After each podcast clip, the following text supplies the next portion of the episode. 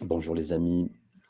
Et oui, c'est une joie pour nous de pouvoir prendre ce moment avec le Seigneur et faire taire tous les bruits de ce monde pour écouter qu'une seule voix, celle du Seigneur. Seigneur, je prie vraiment que, encore dans cette journée, nous soyons avec toi et que nous puissions prendre ce temps devant toi.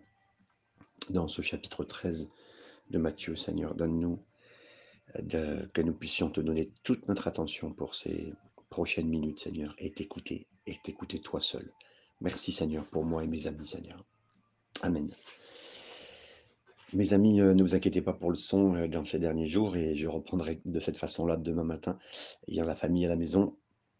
Donc euh, je ne peux pas toujours parler très fort à certains moments pour que tout le monde puisse dormir comme il faut. Mais aujourd'hui, là, c'est plus simple. Mais demain, je reprendrai un peu, pour quelques jours encore, une voix plus, plus contrôlé, on va dire, pour pas que je sois entendu et, que je ne réveille personne. On était au verset 30, donc on peut continuer au verset 31 euh, et 32, quand Jésus euh, continue un peu toutes ces paraboles que nous avons commencé à lire. Verset 31, il leur proposa une autre parabole et il dit, le royaume des cieux est semblable à un grain de sénévé qu'un homme a pris et semé dans son champ. C'est la plus petite de toutes les semences, mais quand il a poussé, il est plus grand que les légumes et devient un arbre, de sorte que les oiseaux du ciel viennent habiter dans ses branches. D'abord, cette parabole du grain de sénévé, c'est, ça devient un grand arbre, avec des oiseaux, et je vous le répète, si vous voyez les oiseaux souvent dans la parole de Dieu, c'est un animal euh, euh, qui était considéré, en tout cas dans les images de, la parole de Dieu, euh, comme mauvais. Je pense au corbeau, au corbeau d'Élie, qui venait lui donner à manger. des fois, le Seigneur peut nous amener des ressources, mais qui sont amenées par des animaux qui étaient considérés même comme impurs, hein, les, corbeaux, mais les amener quand même à manger. Et des fois, le Seigneur même peut nous surprendre de nous donner de l'argent avec des situations et des personnes qui pourraient nous paraître mauvais, mais c'est Dieu est bon. Mais là particulièrement, on revient euh, sur ce sujet avec euh, cette graine qui devient très grande jusqu'à un arbre, et des oiseaux viennent se loger dans cet arbre. De quoi il parle? Il parle toujours du royaume, hein, qui devient toujours plus grand. Et j'aimerais vous dire, mes amis, le développement même du royaume dans votre cœur, dans votre vie, deviendra toujours plus grand. C'est ça qui est merveilleux. Si nous faisons le royaume du Seigneur, si nous le laissons agir, mais boum, ça explosera. Et même une petite graine du Seigneur que vous avez mis dans un cœur, dans un ami que vous voyez, et puis que vous ne pensiez pas, vous serez surpris au ciel, mais la même surprise sur cette terre. Vous aviez un jour partagé, et puis, euh, je me rappellerai toujours, euh, quand j'étais skinhead et que je me suis, je suis devenu, grâce à Dieu, que le Seigneur m'a converti, des années plus tard, j'ai croisé un gars qui était skinhead et qui s'était converti euh, dans une église. Elle m'a dit, mais tu te rappelles de moi? Et je le, vois, mais physiquement avant tout. Je me dis, oui, il était skinhead. Et il dit, bah oui, comme toi. Et puis j'ai su que, et tac, clac, le royaume de Dieu explose dans les gens et dans les situations et dans les familles. Et ça devient toujours plus grand. Pareil, si vous êtes un serviteur de Dieu, euh, servant de du Seigneur, le Seigneur vous confie quelque chose, et là où vous êtes, boum, ça va exploser plus que vous le pensez. Vous commencez, je l'ai vu avec, euh, nous avions commencé avec 8 personnes à Joigny, on est passé à 12. Euh, je voulais dire c'est un week-end, mais bon. Et en première année, on est passé à 30. Et dans les 7 années, nous avions eu jusqu'à 210 personnes qui sont à l'église. Même si après, certaines personnes, parce que dans certaines régions, les gens ne peuvent pas toujours rester économiquement, euh, au niveau de, des étudiants qui doivent partir, on sait que voilà, mais, mais on, voit, on voit l'œuvre exploser. Et, Dieu est bon, mes amis, Dieu est bon. Parce que son œuvre à lui, c'est toujours fait comme ça. Et là, euh, particulièrement, il faut toujours revenir, quand il parle du royaume des cieux, euh, toujours comprendre que c'est lié avec le millénium. Ça veut dire ces mille ans qui vont avoir lieu avec le règne du Seigneur, le règne du Christ, où il y aura des naissances, ça veut dire nous serons sur cette terre, euh, on va dire que le mariage existera encore, nous aurons des corps, donc nous aurons des enfants, les enfants vont ramener des, autres enfants, donc on aura des petits-enfants, et puis imaginez mille ans, donc là, Euh, si pour certains, vous êtes bien âgé, vous avez 80 ans et que vous savez déjà que vous avez des petits-enfants, arrière-petits-enfants, imaginez-vous pendant 1000 ans ce que ça va donner. Hein. et puis les gens seront prolifiques plus qu'aujourd'hui. et donc il y aura vraiment cela. Et donc ça va. Alors, tous ceux qui se seront arrivés, nous les premiers croyants, l'Église va être sur ces 1000 ans, on va être à un endroit, on gérera des villes, des gens vont naître, et, mais tous ceux qui seront à la base du millénium, entre guillemets, seront les plus croyants, dans le sens qu'ils ont connu Jésus. Le peuple juif sera rajouté, donc voilà ce que ce sera la base. Et après cela, ben, ce sera tous des gens qui n'ont pas connu le Seigneur de base comme nous, cette conversion, et qui, pendant toutes ces années, seront quand même soumis à l'œuvre de Christ, soumis à son... Il n'y aura que son règne à lui qui sera là, d'accord? Mais la réalité du fond du cœur, imaginez quelqu'un qui naît dans un milieu aseptisé. Ça veut dire euh, qu'il n'est toujours euh, un milieu où on peut être que gentil. Bon, bah euh, voilà, il peut se cacher dans, dans une nuance de, de bien, mais on ne voit pas vraiment la réalité de son cœur. Vous comprenez ça? Donc au bout de mille ans, le diable sera de nouveau relâché. Vous comprenez que c'est quelque part, l'œuvre du diable a été révélateur pour le fond du cœur, pour prouver que le cœur était ce qu'il était. Et à la fin des temps, pour prouver qui est qui, entre guillemets, parce que là, on ne sait pas qui est qui, hein, eh ben, il y aura donc, après ces naissances, des gens qui auront cru au Seigneur, et puis, comme le diable sera relâché, ben là, on aura la révélation réelle des cœurs. Et euh, les oiseaux, l'image du mal, il y aura effectivement des gens mauvais qu'on ne saura pas, parce que ça aura bien grandi, mais on ne saura pas qui ils sont, et se seront nichés là. Quelque part, leur cœur ne sera pas vrai. Donc, la vraie différence se fera. C'est aussi valable, mes amis, cette parabole, et peut-être que celle-là vous la souviendrez encore beaucoup plus, dans les jours d'aujourd'hui. Ça veut dire qu'un un mouvement extraordinaire peut naître sur cette terre, un mouvement chrétien, une église, et elle est super, elle est touchante, elle, elle bénit, elle explose du jour au lendemain. On a vu des mouvements exploser, on a vu des églises euh, arriver à 10, 15 ans, 20 ans arrivé, et puis qui n'était pas du tout connu, puis un nouveau style, bim, bam, ça a explosé, ça a grandi d'un coup, et les gens se sont dit, waouh, c'est super. Et puis au bout d'un certain temps, des choses mauvaises sont venues se greffer. C'est comme tout mouvement, un bon mouvement peut se créer, une belle église peut se créer, mais après, eh ben, vient se greffer euh, la bureaucratie, la, euh, des certains pasteurs qui veulent, euh, oui, je suis le président, je suis ceci, je suis cela. Vous avez vu? Et, pourtant, au départ, il y avait vraiment quelque chose de, à la base très très bon, mais qui vient à la fois et à la fin se greffer des animaux, des oiseaux, des choses mauvaises. On peut avoir un très bon mouvement de départ, puis après, avec le temps, puisqu'il y a des conventions qui se font, il y a des, réflexions, et, avec la grandeur, il faut y réfléchir, il faut être sérieux, bien sûr qu'il faut être un intendant du royaume, comme le Seigneur nous le dit, comme la parole nous l'apprend. Mais après, des mauvaises choses se greffent, et là, les mouvements, les organisations sont presque horribles à voir.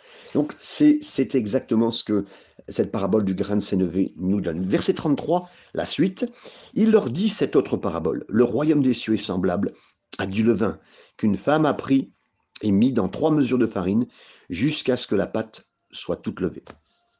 Il a encore une fois la même idée que le mal est en eux et dans tout l'enseignement, parce qu'on peut penser que ça ressemble à, comme, à un enseignement, euh, qu'il cause de grandir.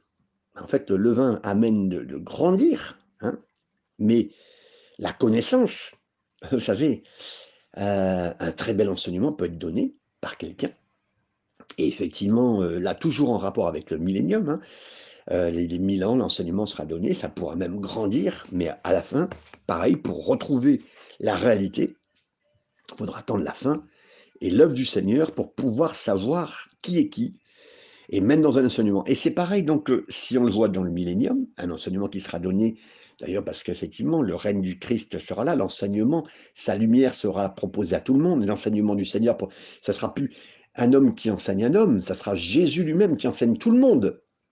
Mais pour la fin des temps, et même si le bon enseignement est donné, à la fin des temps, il faudra faire la différence dans les cœurs. Et là, pareil, on sait aujourd'hui que de très bons enseignements peuvent être donnés, et la Bible dit retenez ce qui est bon, hein. mais, et même pour nous, la connaissance enfle la fierté. Je le dis pour moi et de tout cœur avec vous, je sais que en avançant dans la connaissance du Seigneur, nous pourrions euh, être fiers de la connaissance que nous avons. Et vous vous souvenez, même dans la parole de Dieu, euh, ce n'est pas quelque chose euh, de mauvais, mais dès le début, il y avait l'arbre de la connaissance du bien et du mal. La connaissance peut nous amener le bien et quelque part le mal. Dans le sens où ça peut être un... quand on pense connaître, ça peut être submersif, ça peut être compliqué, dans le sens où on pense qu'on connaît plus que les autres, donc on se sent supérieur aux autres, avec une fierté. Et là, donc, veillons, parce que par la grâce du Seigneur, qu'on reçoive des choses, mais qu'on ne soit pas à se sentir supérieur et que ce que nous connaissons nous fasse déraisonner, notre grande connaissance. Et vous avez vu souvent que, et ce n'est pas une critique, mais ceux qui en connaissent beaucoup, à certains moments, peuvent perdre la raison et se sentir supérieurs par rapport aux autres. Le diable connaissait beaucoup de choses euh, quand il était dans le ciel. Et sa grande raison, sa grande connaissance aussi, lui a fait essayer d'être égal à Dieu. Imaginez-vous la connaissance qu'elle peut faire. Donc, veillons à cela, et c'est l'idée, la parabole du levain, de ce que dans le même le meilleur d'enseignement, dans nos cœurs, s'il y a du levain, tout peut grossir, tout peut euh, faire grandir la pâte, et puis, et bien sûr, on continuerait à enseigner et même un très bon enseignant pourrait continuer à enseigner, à apporter des super enseignements. Euh, on a vu des enseignants incroyables, je pense à, Derek Prince, avec des très bons points enseignés dans les dernières années, puis je ne dis pas qu'il y a des mauvaises choses en lui, pas du tout, euh, je ne suis pas en train de juger, mais je dis que voilà, il y a des très bons enseignants euh, qui, ont, paru, qui ont, amené des enseignants, des enseignements de particuliers sur toutes ces dernières années, et donc veillons bien sûr à tout cela. Verset 34, Jésus dit à la foule toutes ces choses en parabole, et il ne lui parlait point sans parabole. Vous avez vu, c'était vraiment euh, quelque chose qu'il a utilisé, particulièrement dans cette région ici de Galilée. Verset 35, afin que s'accomplisse ce qui avait été annoncé par le prophète, j'ouvrirai ma bouche en parabole, je publierai ces choses cachées depuis la création du monde. Et vous avez vu, on en a parlé dès le début et hier, les paraboles peuvent aider à révéler des choses à ceux qui ont besoin et qui veulent avancer avec le Seigneur, des révélations. Et là, j'espère que vous captez les révélations que le Seigneur veut vous donner parce que vous avez à cœur de voir les choses grandir dans votre cœur et le Seigneur sait. Mais après aussi, pour quelqu'un qui lit la Bible et qui, enfin, peut-être qui des fois, certains ont lu la Bible juste pour pouvoir la contrecarrer ou l'ouvrir comme ça en disant, allez, je l'étudie je veux la bousiller.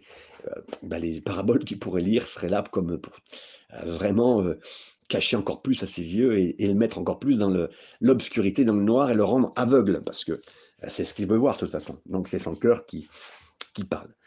Verset, on peut lire là du verset 36 à 43, on a un long passage devant nous. Alors il renvoya la foule et entra dans la maison. Ses disciples s'approchèrent de lui et dirent Explique-nous la parabole de l'ivraie et du champ. Il, répondit Celui qui sème la bonne semence, c'est le Fils de l'homme, le champ, c'est le monde, la bonne semence, ce sont les fils du royaume. L'ivraie, ce sont les fils du malin. comprenez hein, tout ce qu'il dit ici C'est très simple, mais ça vient éclairer encore plus ce qu'on a dit, hein, puisque il donne point par point les indices de qui est qui. Hein, les fils du malin, c'est eux qui, mènent, qui sont livrés. L'ennemi qui l'a semé, c'est de l'ivraie. L'ennemi qui l'a semé, c'est bien le diable. La moisson, là il le dit, c'est la fin du monde. Les moissonneurs, ce sont les anges, c'est eux qui feront le travail de la fin des temps. Hein. Or, comme on arrache l'ivraie et qu'on la jette au feu, il en sera de même à la fin du monde. Le Fils de l'homme enverra ses anges, donc Jésus enverra ses anges, qui arracheront de son royaume tous les scandales. Ah, donc effectivement, les choses qui sont des scandales pour faire tomber, et ceux qui commettent l'iniquité, et ils les jeteront donc, ce, qui, fera la différence, ce qui donnera le jugement, c'est bien les anges qui amèneront un jugement, qui sauront la faire la différence par la grâce de Dieu, et les jetteront dans la fournaise ardente. Ça veut dire dans le... Dans le et là, rappelez-vous bien, on est toujours dans le millénium, dans l'explication du millénium, euh, de la fin des mille années, où tout le monde est euh, euh, découvert, entre guillemets. Hein.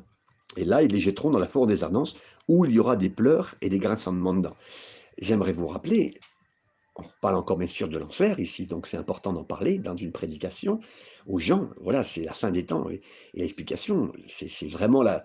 Euh, ça paraît pas être à côté de nous, mais pourtant ça, va l'être, et là pour l'éternité.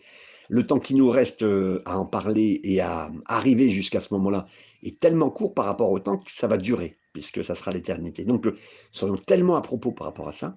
Soyons à propos aussi que c'était si les gens vous disent, «Ah, mais regardez votre Dieu, comment il est. Mais attendez, Dieu l'avait réservé pour le diable et pour ses démons. Au départ, c'était fait, fait pour ces ennemis-là.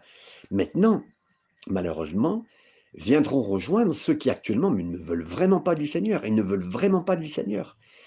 Et, bien sûr que vous direz, mais s'ils allaient en enfer et qu'ils savaient ce que c'était, ils refuseraient, bien sûr. Mais la réalité de leur cœur, c'est que même en connaissant l'enfer, la, pratique actuellement du mal, c'est qu'ils veulent faire le mal, et c'est que c'est un choix qui est fait. Et par la grâce du Seigneur, nous n'avons pas fait ce choix. Par la grâce du Seigneur, nous nous maintiendrons dans cette grâce pour pouvoir ne pas y aller. Et on veut, parce qu'on veut vraiment vivre avec le Seigneur, et c'est vraiment une différence qui est, qui est importante. c'est un grand mystère, mais la différenciation qui est faite. Alors, les justes resplendiront comme le soleil dans le royaume de leur Père que celui qui a des oreilles pour entendre, entendre. Donc là, oui, il y a vraiment cette manifestation, sachez-le. On ne sera pas toujours qui est qui, mais à la fin, dans la confusion, euh, on saura. Et que ce soit pendant le millénium, que, maintenant, on n'a pas toujours à, faire des avis sur les mouvements, euh, des avis sur, sur les pasteurs positifs ou pas. Hein. Si moi, le plus important, si moi je marche avec le Seigneur, si j'écoute le Seigneur, euh, si le Seigneur peut toujours nous rappeler qui est qui plus tard, et ce que moi j'ai à faire, bon, vous savez, c'est l'une des grandes leçons que j'ai pu apprendre dans ma vie. Le Seigneur m'a dit, toi, ton rôle sur cette terre, c'est d'apprendre à aimer. Et le rôle du Seigneur nous est rappelé, et d'ailleurs ces anges qui sont des, des, des, comment dire, des serviteurs qui accomplissent la volonté de Dieu, c'est eux qui vont révéler ces choses et c'est eux qui vont amener pour le jugement. Mais le rôle de mon rôle personnel, c'est d'aimer, et le rôle du Seigneur, c'est de juger. Et donc, effectivement, il y a des gens qui sont des grands, euh, grands juges, des autres chrétiens, des autres mouvements, et dire, ah bah, ce mouvement-là, ce mouvement-là, regardez, et puis là, et, ils, ont, ils savent disséquer tout, ils ont un scalpel à la main, ils savent, enfin même pas, je sais même pas s'ils peuvent faire avec un scalpel à la main pour faire des dissociations, ils, mettent, euh, il y a deux, trois trucs qui leur plaît pas, ils prennent le mouvement, et hop, dehors. Et, c'est terrible, donc c'est pas notre rôle du tout de, de, juger, c'est le rôle d'aimer, et c'est important, donc j'espère que c'est profond pour moi, j'espère que c'est profond pour vous, que nous puissions aimer et qu'on laisse le Seigneur faire jusqu'au bout, parce qu'il y a encore des choses qui peuvent changer dans un mouvement, dans des personnes, dans des pasteurs. C'est à la fin que les choses vont se faire. Mais j'aimerais dire, mes amis, c'est la, fin vaut mieux que son commencement, la Bible dit. La fin vaut mieux que son commencement, et c'est la fin dans laquelle le Seigneur, lui, exercera son euh, travail. Et nous, notre appel, donc, c'est d'aimer. Verset 44. Le royaume des cieux est encore semblable à un trésor caché dans un champ. L'homme qui l'a trouvé le cache, et dans sa joie, il va vendre tout ce qu'il a et achète ce champ. On va lire les trois, les trois paraboles en suivant parce qu'elles pourront s'expliquer avec euh, l'ensemble. Verset 45. Le royaume des cieux est encore semblable à un marchand qui cherche de belles perles. Il a trouvé une perle le grand prix. Il est allé vendre tout et avec ce qu'il avait et il l'a acheté. Ça, c'est versets 45 et 46. Verset 47. Le royaume des cieux est encore semblable à un filet jeté dans la mer et ramassant des poissons de toute espèce.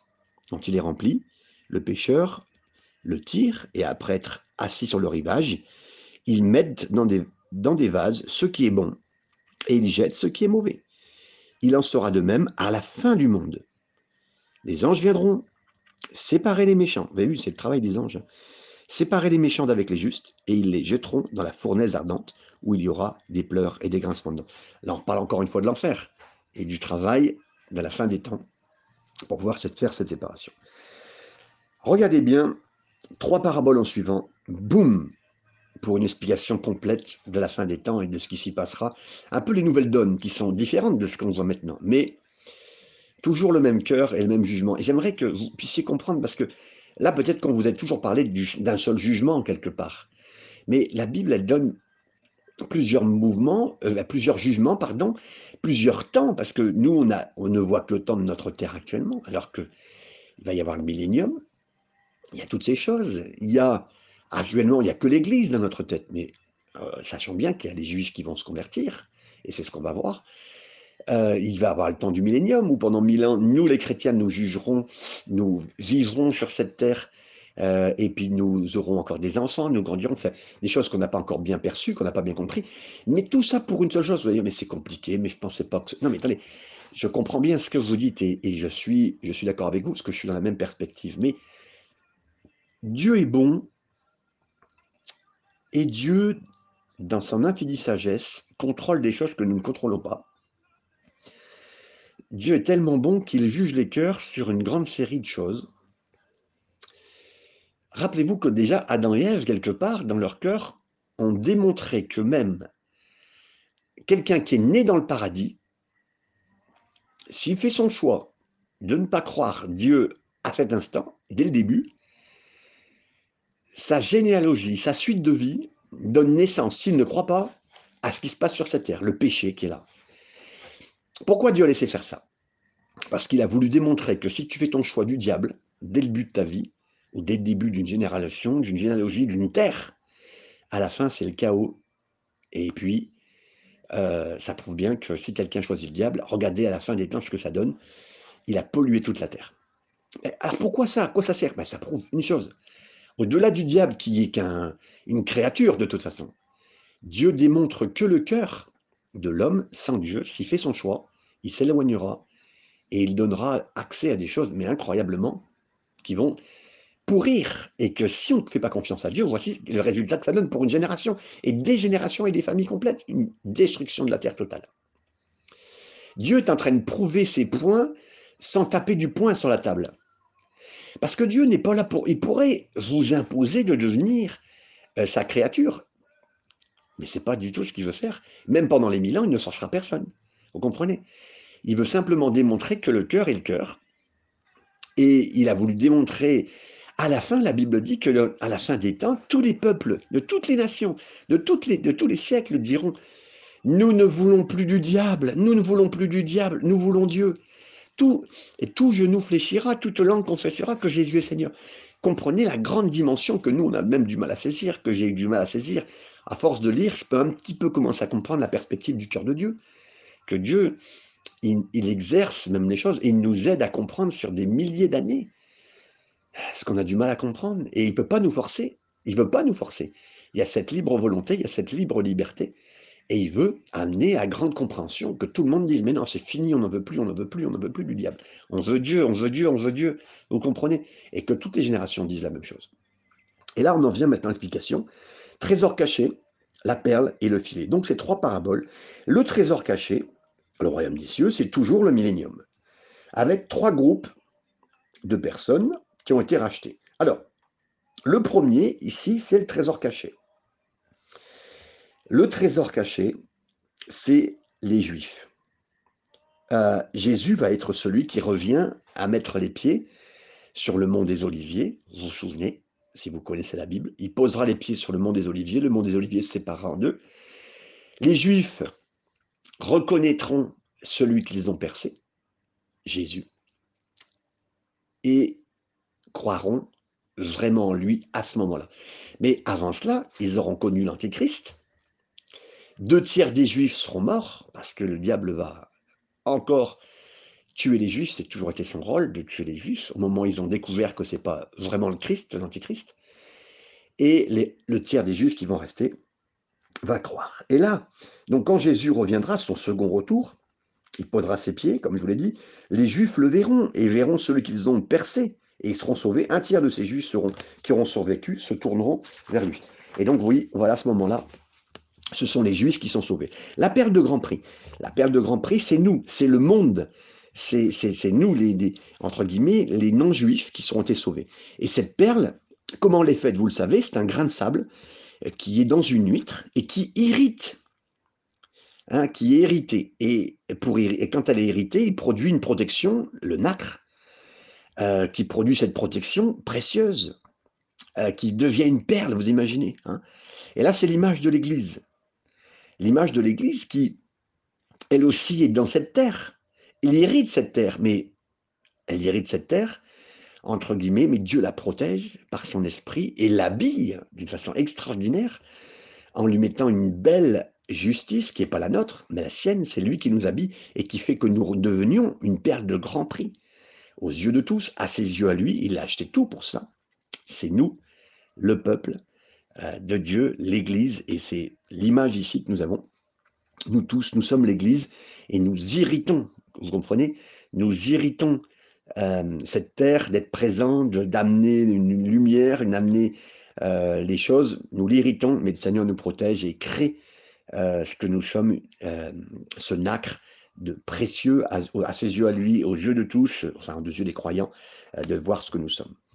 Le filet, et là le filet c'est pour la fin des temps bien sûr, c'est le filet qui sera lancé dans le moment du millénium, ça veut dire, vous vous rappelez, tout le monde qui sera euh, sous le règne de Christ, hein, depuis le début de ceux qui se seront installés sur, euh, sur, sur cette terre pour repeupler, pour régner sous le règne de Christ, et à la fin des temps, le filet sera jeté et le choix sera fait. Le choix, du vrai cœur. C'est-à-dire que Dieu regardera les cœurs et puis les anges seront là pour séparer ceux qui ont vraiment cru de ceux qui n'ont pas cru. C'est l'image que vous reverrez dans l'image du filet. Et donc là, oui, le Seigneur veut bien redire les choses du choix. Et qui fera le choix? C'est bien ces anges. Donc encore une fois, de redire, comme je vous le disais tout à l'heure, que euh, il en sera de même à la fin du monde. Oui, les anges viendront séparer les méchants d'avec les justes. Ils les jetteront dans la fournaise ardente. Et euh, c'est vraiment le, choix de. Vous savez, quand il y a un grand filet qui était jeté, on mettait dans les vases euh, les bons poissons, les autres, euh, ils étaient jetés. Voilà. Et c'est vraiment cette, image qui est donnée. Donc comprenez bien, encore une fois. Verset 51, avez-vous compris toutes ces choses? Et là, le Seigneur peut vous poser la question à vous. Est-ce que vous avez compris, mes amis, ce matin, ce que le Seigneur veut vous dire? Et, là, tous les gens ont dit, mais oui, oui, oui. Euh, je ne sais pas sur le coup s'ils avaient vraiment compris. Ils avaient moins d'explications que nous. Et même vous, mes amis, je peux vous dire, avec même le peu que je comprends moi, et peut-être ce que vous avez capté de ce que je viens de dire, vous êtes en train de dire oui au Seigneur, mais je sais qu'avec le temps, nous comprendrons toujours plus, nous avançons, vous savez, c'est ça qui est formidable avec le Seigneur. De toute façon, la révélation nous sera donnée entière qu'au ciel on comprendra tout au ciel. Là, on, ne comprend qu'en partie, et merci Seigneur si on comprend de mieux en mieux. Euh, je, l'espère que vous captez de mieux en mieux. De toute façon, nous n'aurons jamais la pleine perfection de compréhension. Verset 52. Et il leur dit, c'est pourquoi tout scribe instruit de ce qui regarde le royaume des cieux est semblable à un maître de maison qui tire de son trésor les choses nouvelles et des choses anciennes. De quoi il parle ici? Alors, du temps du Seigneur, il y avait ceux qui écrivaient les choses de Dieu, anciennes et nouvelles.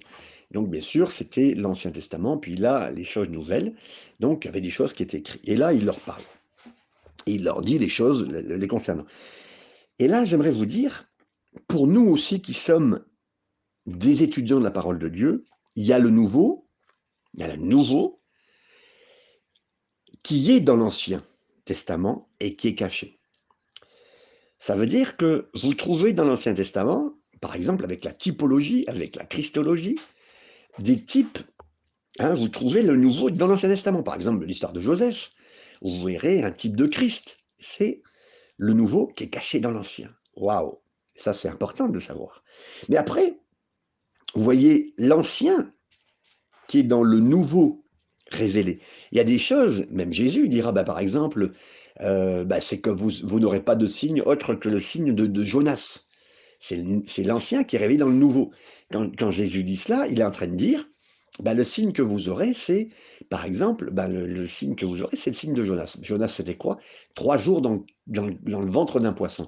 Et là, il était en train de parler de la typologie personnelle qu'il allait vivre, de la résurrection. Trois jours, entre guillemets, en train de mourir dans le tombeau, et la ressuscité. Et donc, ça veut dire que il y a des choses qui nous sont données.